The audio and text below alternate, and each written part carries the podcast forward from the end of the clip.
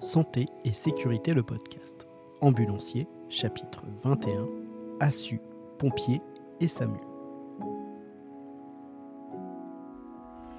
Alors, euh, clairement, je ne sais pas euh, pourquoi à ce moment-là. Je ne sais pas pourquoi ça n'a pas été fait avant ou pourquoi ça n'a pas été fait plus tard. Ça, je ne sais pas. Euh, sais pas du tout pourquoi à ce moment-là le SAMU a décidé de, enfin, le, ministère de la Santé a décidé d'intégrer les ambulanciers à l'aide médicale urgente.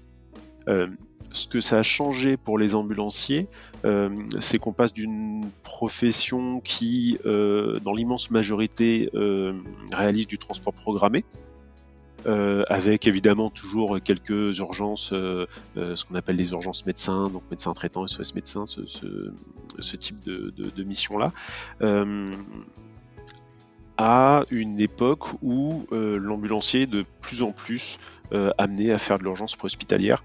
Euh, ça continue encore aujourd'hui avec ce, cet arrêté là tout récent de 2022 qui donne la possibilité aux ambulanciers de d'effectuer des gestes qui avant étaient réservés euh, aux, infirmiers, par exemple.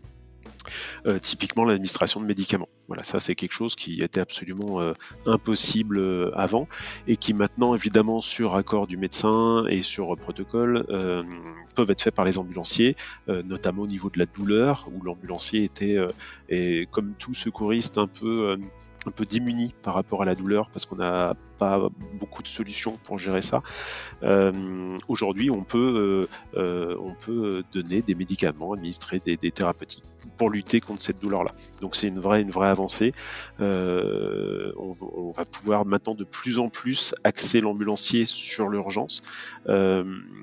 avec avec l'administration de d'hormones pour euh, hyperglycémiantes pour, pour des personnes qui font des, malaises euh, hypoglycémiques.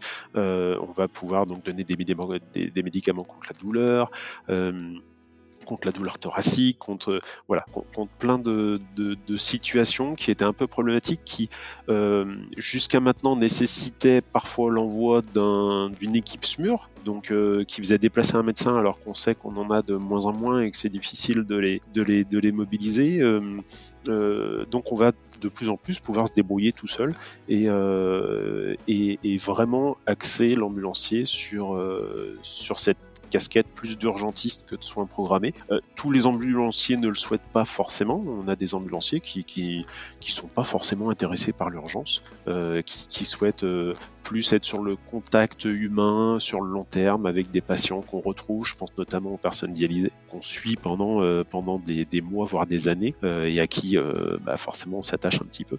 Ce, côté humain plaît parfois plus que le côté urgence à certains ambulancier. Donc euh, il y, a, un petit peu de tout, mais c'est vrai qu'on s'oriente euh, depuis, euh, depuis 10-15 ans vraiment plus sur des ambulanciers axés sur l'urgence. voilà, c'est encore, c'est pas encore flagrant, mais petit à petit on y va.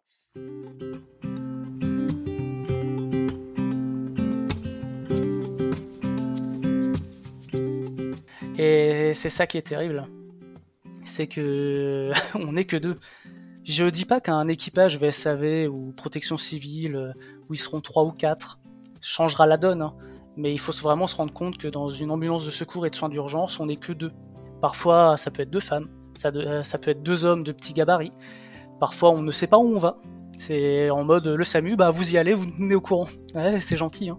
Le dernier collègue qui est parti en intervention pour voir un peu ce qu'il en était, euh, il, s'est fait poignarder. Hein. Il est mort.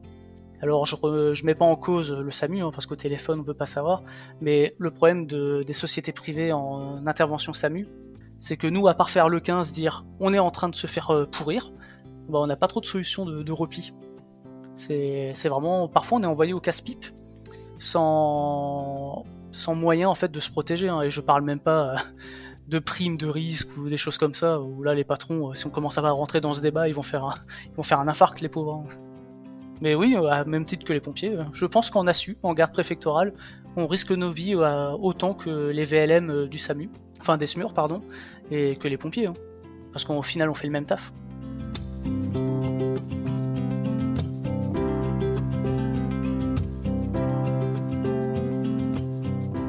Il n'y a rien de pire pour un ambulancier qui n'aime pas l'urgence de faire de l'urgence. Quand, on n'aime pas, euh, euh, pour n'importe quelle raison, euh, intervenir sur l'urgence préhospitalière, il n'y a rien de pire que de lui dire bah, écoute, aujourd'hui tu vas être sur une garde et tu vas faire que ça bah non, j'ai pas choisi le métier d'ambulancier pour faire de l'urgence. Moi, j'ai choisi le métier d'ambulancier parce que j'aime le relationnel avec le patient, ce genre de choses.